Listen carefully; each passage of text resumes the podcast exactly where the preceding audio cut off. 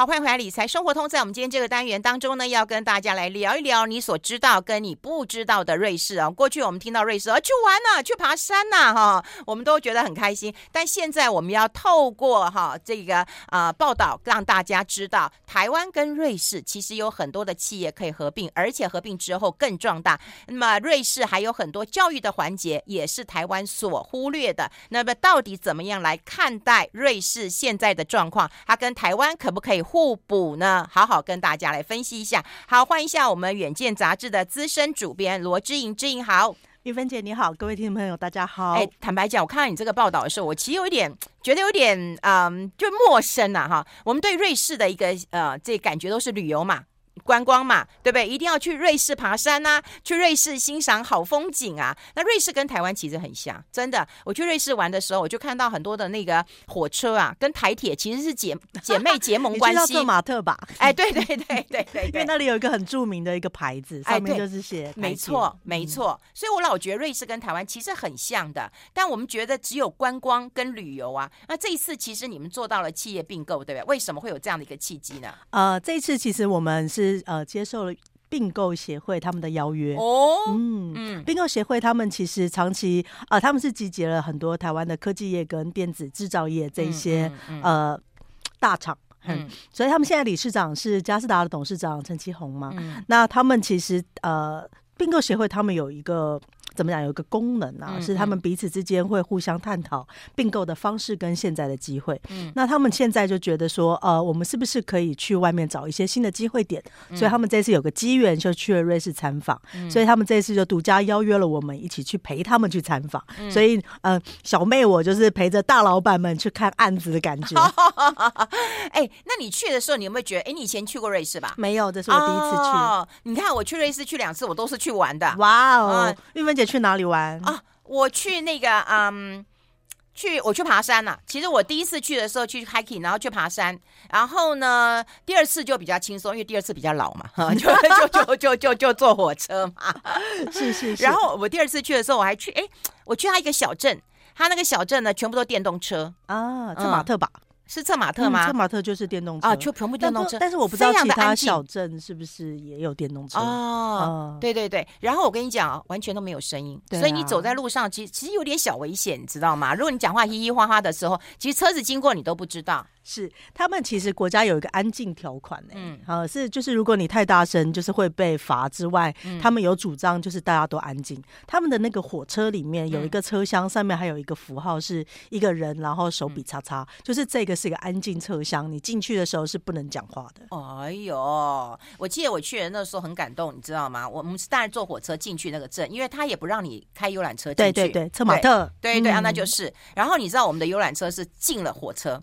哇，这么帅！是，然后我们就一我们在在下面看啊，看那个车子怎么开进那个火车里面呢？然后啪啪卡卡卡，怎么这么帅？我这次去没有看到哎、欸，我几年前去啊，真的就有这样的一个状况。哎、嗯，那你们这次去看到了，就是在呃疫情过后啦，我觉得台湾的能见度一直在被提高当中啊。那台湾跟呃瑞士的话，会有很哪一些合作的关系，或者是可能性？你这次有看到的？嗯，我们这次其实呃并。因为学他们是一个有目的性，他们是锁定了两个产业，但是我们当然也探讨为什么是这两个产业。他们其实锁定的是生技医疗以及精密机械啊、嗯、这个部分。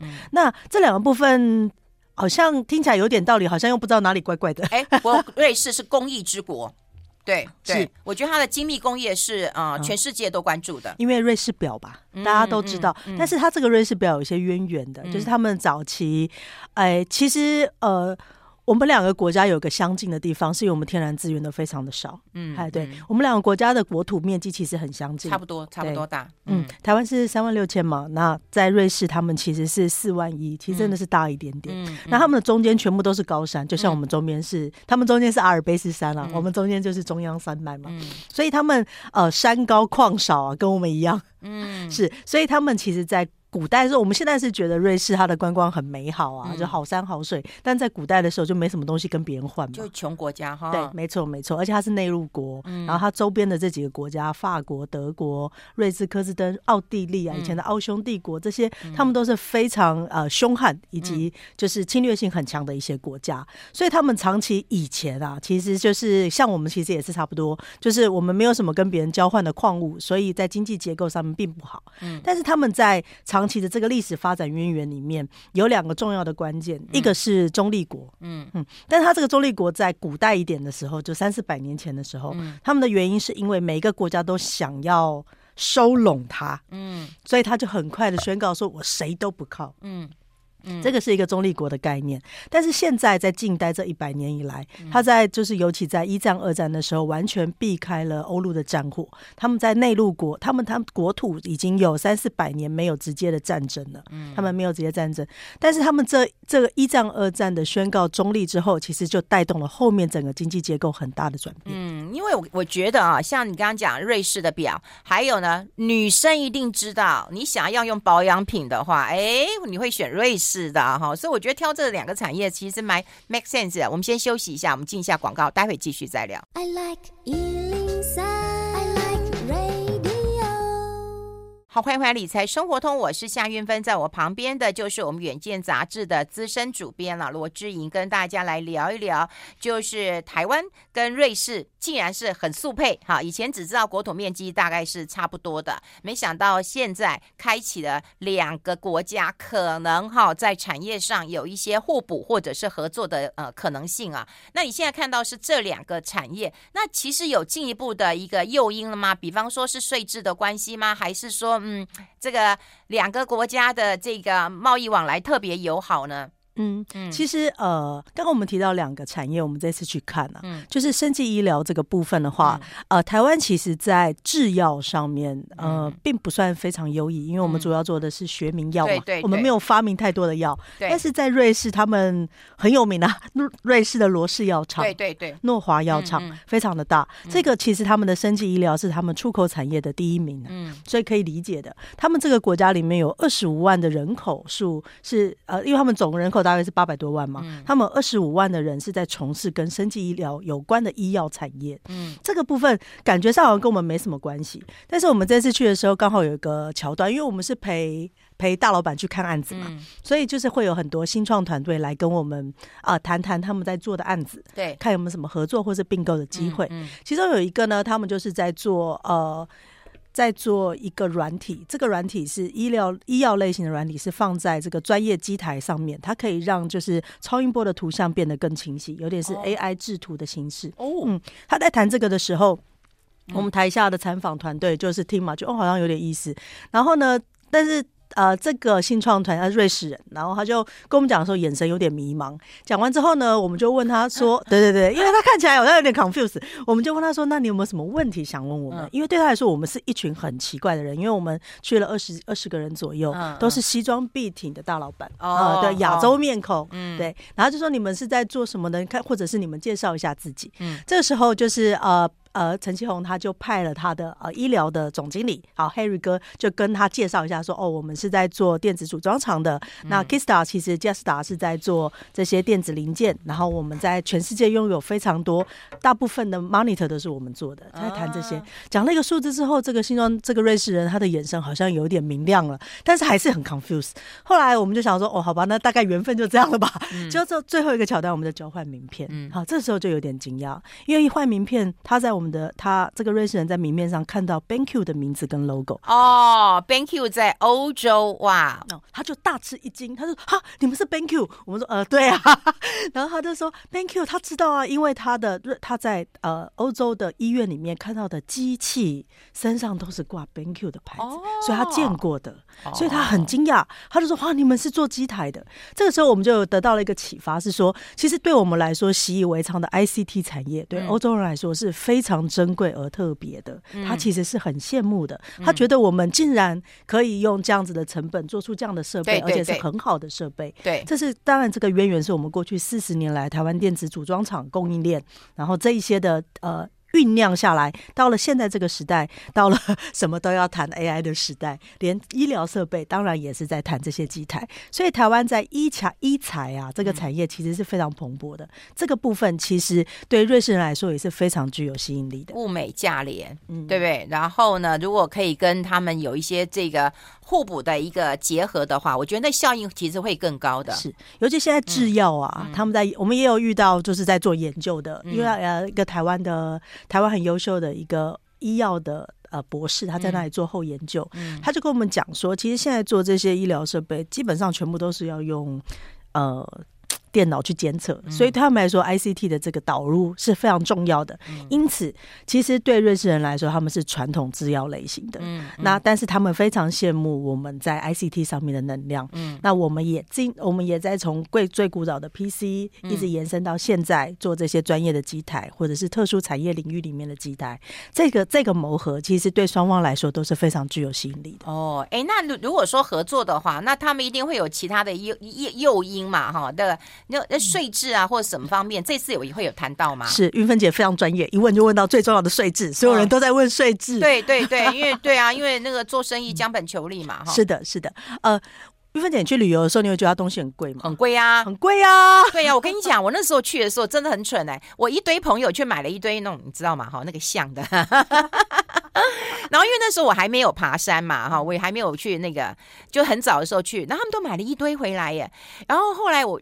等到我回来台湾的时候，我有不小心有看到那一只象，我走进去，我靠，这么贵！然后我就骂我同学说：“你怎么没有告诉我？”他说：“你又不爬山。”啊，等到我自己后来爬山运动之后，发现哦，他们东西真的好贵啊，真的很贵。嗯，我在那里的时候也，我也稍微想要体察民情。对对对，当然老板们他们都去逛劳力士啦，我都去逛超市。他们逛劳力士，你逛超市？对啊，这太好笑，这太好笑了。然后我去逛了一下超市，我就想知道他们都在吃什么，跟多少钱嘛。嗯，那。当然，因为他们超市也就是，我就想要找大概可以比较的东西，嗯、所以他们的半条吐司啊，就像我们家乐福吐司那样子，嗯嗯、他们大概台币也要两三百块。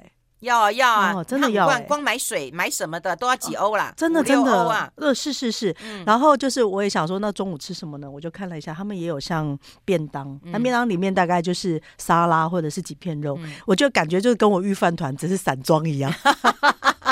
对，但是它的便当酱大概价格就要至少五百块，最便宜的五百块。要要，而且我觉得我吃两个都吃不饱。啊，嗯，对，我觉得哇塞，其实物价真的蛮贵的。对对，是在这么贵的情况下，我们当然也想说，那我们去瑞士是去观光好了啦，不然我们就不要买东西，不然那么贵，这么买公司怎么可能买得起？对对，就这个这个很特别的是，我们就在这个气氛之下，然后我们在我们也有参访一些像半官方的组织，它是有点像是外贸协会这样。嗯嗯。所以他们也是有负责想要招揽国外的企业去瑞士，他们一定很常被问这个问题。我们觉得它贵，不是只有我们觉得啊，很多人都觉得它很贵啊。那他当然也就是说，呃，他们说有几个优势，但我们听这些大老板听了就觉得哦，好像有点道理。最重要其实真的是税制哈，我们都知道欧洲的税很贵，但是瑞士税其实还好。哈，我们我们去了就是比较工业区的这个苏黎世这个联邦这一区的时候，嗯嗯。嗯、那他们他们的税制其实大约就是十六到二十左右，哎，其实没有想象中的贵，嗯。啊，然后但是他们最大的一个诱因，其实是我们都知道，像现在台积电去世界各地设厂，我们都在探讨工会文化嘛，对对对，还是，那瑞士他们一开始跟我们谈的时候，就说他们的工会文化其实是很薄弱的。哦，嗯，他们觉得他们在对企业来说的聘雇的这个条件其实是很好的，因为他们怕工会太强哈。呃，我觉得就是一个文化性格，哎，哎，对。那在这个情境之下，就大老板后来就在旁边算给我听啊，他就说，哦，如果扣掉，其实如果以税来说，其实并不算太贵。那如果再扣掉这些呃工业工会上面的成本，算一算加一加，其实也没有算特别贵，哎，他们觉得其实是可以的。嗯，对，嗯、那这个情境就有点特别了嘛。嗯、那那那就是有一个买的机会点了。哦，哎、嗯，那那个瑞士啊，其实大家很关注的一点就是说，刚刚讲过，也是个小国，没有资源的。可为什么从独立国之后，其实当他宣布独立，我不不不靠谁嘛哈？但他有他的优势，大家都认为他很安全嘛。对，他的人才也是很多的哈。他致富的关键是什么？我们待会讨论。我们先休息一下。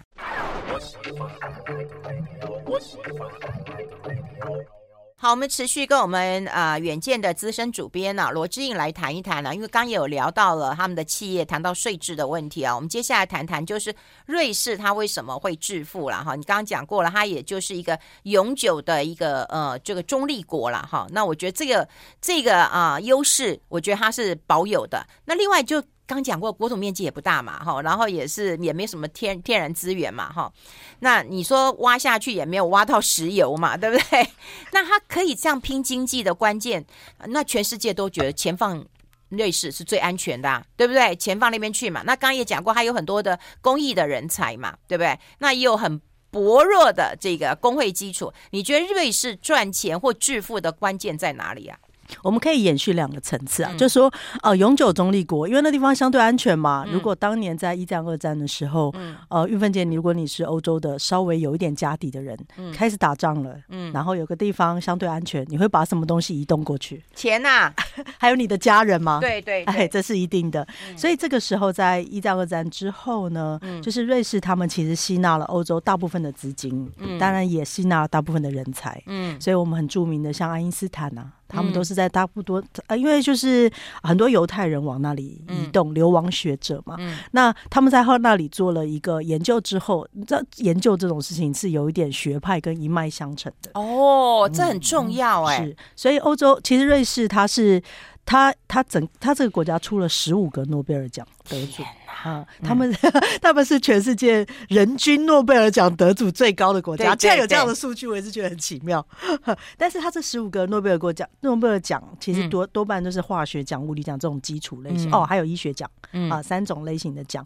那但是这个十五个人是拥有瑞士籍的诺贝尔奖得主哦。嗯、如果他们算上，就是曾经在诺贝尔在不曾经在瑞士求学或是做研究的，超过三十个。嗯，非常的多，所以他们这个在呃研究的这个领域的学风其实是非常鲜明，而且是非常特别的。嗯、所以其实瑞士有很多著名的学校啊，啊、嗯，刚刚讲到像是苏黎世大学，嗯，苏黎世理工学院了，啊，就是所谓爱因斯坦的母校 ETH，、嗯、对，那还有很多我们都很详细哦，比如说洛桑管理学院，哦，有有，哎，还有学什么观光的人才，没错，观光，还有世界上第一名的啊观光的这个学院，它也有世界上第一名餐饮学院，全部。都在哪里？哦，这个这个历史渊源是一部分是学术的领域，是这种比较基础科学类型的；嗯、另一个领域其实就是因为这些人才汇集之后，他们有基础科学的研究的这个基础之下，带领了一些新的新现呃现代的一些新的学科，比如说他们把餐饮变成是一个学科在研究，嗯、以至于他们变成最厉害的一个学院，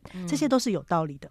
但是这个层次里面呢，又分了一个很大一个部分。刚刚我们提到的是外面的学者来这里嘛。但他们自己本地的教育体系很特别，嗯嗯嗯，他们是有个非常著名的叫双轨制，嗯、这个大家都听过。也就是说，除了大学之外，他们还有技呃技职理工学院的这个领域。嗯，但是他们技职理工领域呢，跟我们又有点不一样，就是他们大约小朋友在十一、十二岁的时候会做一个大致的学测，像检定。啊！但是我们真学测好像就是想要替他们分级，嗯、但对他们来讲，他们好像不是这样的想法、欸。哎、嗯，他们的想法比较像是呃分群哈，就是如果你的你你还是他们他们。嗯，他们会先一开始就筛选你是大约可以念一般大学、一般高中，最后去念一般大学的。嗯，那也有一个领域呢，在十二岁的时候，他们就会做说，那我可以去做其他类型的技职学学学校。嗯、所以他们这个分类之后，当然他们每一年都会再进行一次检定，你可以选的、嗯、啊，你有一个自由意志可以选。嗯、但是最特别的地方是，比如说我进入高中之后呢，是呃。一假设有一百个学生，一百个学生，他是三分之一，比如三十三十几个人，他们是进入一进入呃理理科技职的，所以有剩下三分之二是进入一般高中的，嗯、但是毕业的只有三分之一，从高中毕业的只有三分之一，中间的人他们去转换变成去技职，所以他们每一年会再进行一次筛选，所以最后会是呃一百个国中生毕业之后。会有三分之一的人去念大学，因为中间又经过了一次的淘汰。嗯、对，对，对，而且这个过程呢，我们称它淘汰好像也很奇怪，因为他们好像不是这样想的，是他们觉得反正我就不适合啊。哎、你看，那如果说呃映映照到台湾的话，那不是补习非得行了，非得去去进大学不可，对不对？然后一定各种补习班都出现了。是，我觉得这个是跟社会氛围有很大差异，因为他们的人并不觉得念高中念大学特别了不起。嗯，因为他们在技职这边给他很高的 credit，嗯，啊，他们觉得这种对呃在专一单一技术上面非常，因为不然他们瑞士表怎么能够变成全世界第一也是有点道理的。他们很早就对于这种呃技艺。呃，嗯、这种工艺类型的这种、嗯、呃技术是非常推崇的。哎，没错没错，因为我第二次去瑞士的时候，其实有一些参访嘛，哦，那当时啊、呃、有一个翻译的时候，他们不喜欢用工匠，因为他们觉得他们不是匠，他们觉得是一个艺术，所以他们找一个那个修表的的的哦，人家年纪我师傅吗？哎，我觉得非常大，但是他的谈吐啊。非常的优雅，我觉得跟那个品牌哦非常的一致性。是啊，你看，就是像是这样的人，他们非常的推崇自己在做的事情，他们才能够创造这么有艺术价值跟精致的物品嘛。嗯，对，我觉得这是有点道理的。那他们考大学也很也很特别。我们刚才已经听说他这个筛选，直到了大学会进行另外一种筛选。他的筛选有点难哦，就是比如说我们大家台湾喜欢的人就念医科嘛。嗯，OK，念医科你可以念，每个你从高中毕业的这三分之一的人，通通都可以念。你想要念，你就念得到。啊，只要是你在本地念书的人，你想要念医科，你只要申请就申请到。但是他们每一年会考试嘛，一样会有这些考试。嗯，你只要后百分之四十、后百分之五十的人，你就会被淘汰。嗯啊，比如说，假设我很想念医科，我就决定我要去念医科。可是呢，我考试考六十名，哎，总共一百个人的话，六十名，我明年我就会被淘汰哦，我就不能明年念明年，但我可以明年再申请一次，我要念医科。嗯，好，我被淘汰之后，我就再念。我说我小还是想念医科，结果呢，我去念医科之后呢，剩下来的百分之，我又掉到了后面的五十的时候，嗯、连续两年之后，你第三年就不能申请医科。哎呦，可是我跟你讲，就是对照到台湾的话，我觉得还是大家都受不了了。对，对，对，我觉得大家是受不了的。我们先休息一下，待会儿分享更多。I like 好，我们持续跟我们远见杂志的资深主编罗之颖来谈一谈，因为我刚刚其实很好奇，我在广告时间还在问了，就是说他们应该有义务教育啦，哈。是的，是的。对，那义务教育他们是到几年啊？呃，一样是跟我们一样，九年国教，然后十二年。嗯、但是这个十二年中间的顺，嗯、就是他们的年年怎么讲？他们的小学跟国中有五年、四年的版本，有六年、三年的版本。嗯、他们是邦联制，他们一个这么小的国家有二十六个邦联，嗯、呃，每个邦联可以有自己的制度，嗯，还是他们的总统是一年一换的。哇是不是也妙？对对对，很妙。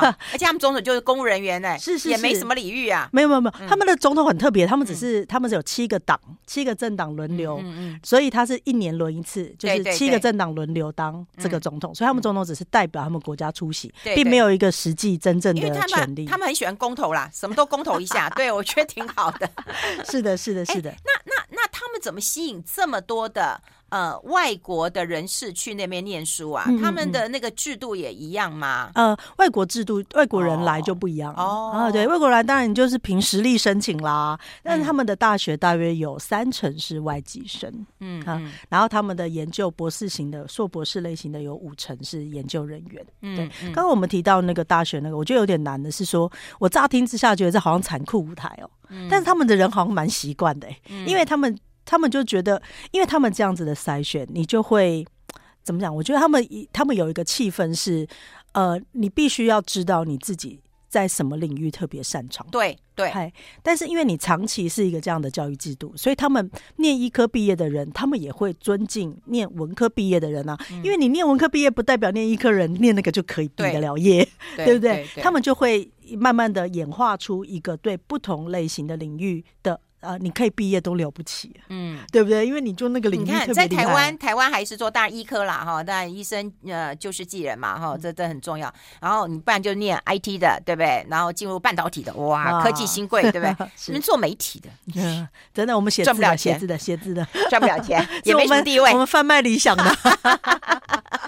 我觉得这在台湾就是在薪资的差距上真的是蛮大的。是的，是的，对。可是在我我我看到瑞士有一些报道，就是各行各业他们的。的那个薪资的一个那个差距的幅度，我觉得不是那么大。是我我觉得最感动的是你们这一次有一张那个照片，我觉得很感动，好像就是你们去拍的嘛，哈，有一个那个像一个年轻的那种大学生一样的哈，他去做那个无人机的一个呃引擎啊，哈，所以所以他你看很开心哎，很骄傲的嘞。是的，是的，我们在在您看到这张照片，是我们去了 ETH 他们的一个产业日。哈，他们平常呃呃每每个每年都会有一次的，就是嗯呃连接产业跟他们的学学校的学生的一个有点像媒合会，然后也有包括论坛这些。那呃当然他们近年因为他们的工呃。这个国家的产业属性的关系，所以医疗类型跟生技医疗还是非常多，嗯啊，对。但是我们也看到非常多跟医疗材料有关的，就是那些设备啊，很厉害的轮椅啊，就是轮椅坐在上面，它就可以感测你身上所有的动程。如果我举一个手，轮椅就会站起来，你就会站坐在轮椅上，轮椅会让你直立起来。哦，他们就是在展示这些新的科技。那这个氢能的，他们也是，他们近年对于能源上面的这个新创也非常的多。但能源就跟他们过去的工具机的延伸是有一点关系的，就像是看到这个氢能飞机的这个引擎也是这样。那最近的能源议题主要还是俄乌战争的影响啦。啊，他们对于这种干净能源或者是永续能源有非常多的想象，所以他们看到我们是台湾来的，也马上就问我们好多关于这种呃资通讯相关的议题。嗯，这个这个年轻。人长得帅帅的哈，他也一直问我们说：“哇塞，那你们那边做这些东西大概需要多少成本啊？如果我要寻找这个机会的话，我可以找你们什么样的单位去洽谈？”哦，哎、欸，所以，所以我看他们的一个教育制度啊，就是说对于那个各行各业会依照你的兴趣，然后透过筛选的制度，让你找到你真正的方向跟你的强项，所以他们失业率很低，嗯、我觉得是应该是有这个道理的。真的，你是适合做什么？哦、有时候我跟你讲，很多大学生都不知道、欸，哎，你要做什么都可以，或者是想做什么不知道，对，他们很早就开始想这个事情。我觉得十二岁就开始进行第一波检定了耶。对，然后你进大学看起来是很容易的嘛，哈，是啊，但是你要毕业是蛮难呐、啊。你要进高中也不难啊，但是你要毕业也好难哦。你就要，你要你的同班同学有一半没有办法毕业，嗯，那我觉得真的，嗯，你就会，你就会开始想说，我就不要念学术理论类型的一般一般科系嘛，我就开始进行。他们有很多很多，他们有很多产学合作类型的案型都很好玩。比如说你去做钟表，嗯，他们也有学徒制，也就是说我一五天五天的呃上课时间，有两天半是在那个地方学技艺的，他这个是可以转换成他的学分的。他们对这个的，这这好像七八十年来都是这种类型。他们很喜欢他们这种呃产学合作类型的技职教育。嗯嗯，那技职教育，你看又又踩到台湾很大的一个痛了哈。是啊，就就早年他其实台湾其实还有很多的专科学校，嗯、那个技职真的做的不错的。是，是，然后后来全部都变大学化之后，对不对？然后这个人才也缺乏了，嗯、对不对？然后大家都要抢进大学了，是啊。然后有一些大学升格之后，嗯、那也要面临这个嗯倒闭的危机啊。所以整个从国家政策来讲，特别是选举到了，没有人提出这个教育政策，让我觉得真的蛮难过的。好，我们今天了解一下这个你所不知道的瑞士，也非常谢谢我们远见的资深主编罗志英，谢谢，谢谢，谢谢，谢谢，谢谢听众朋友。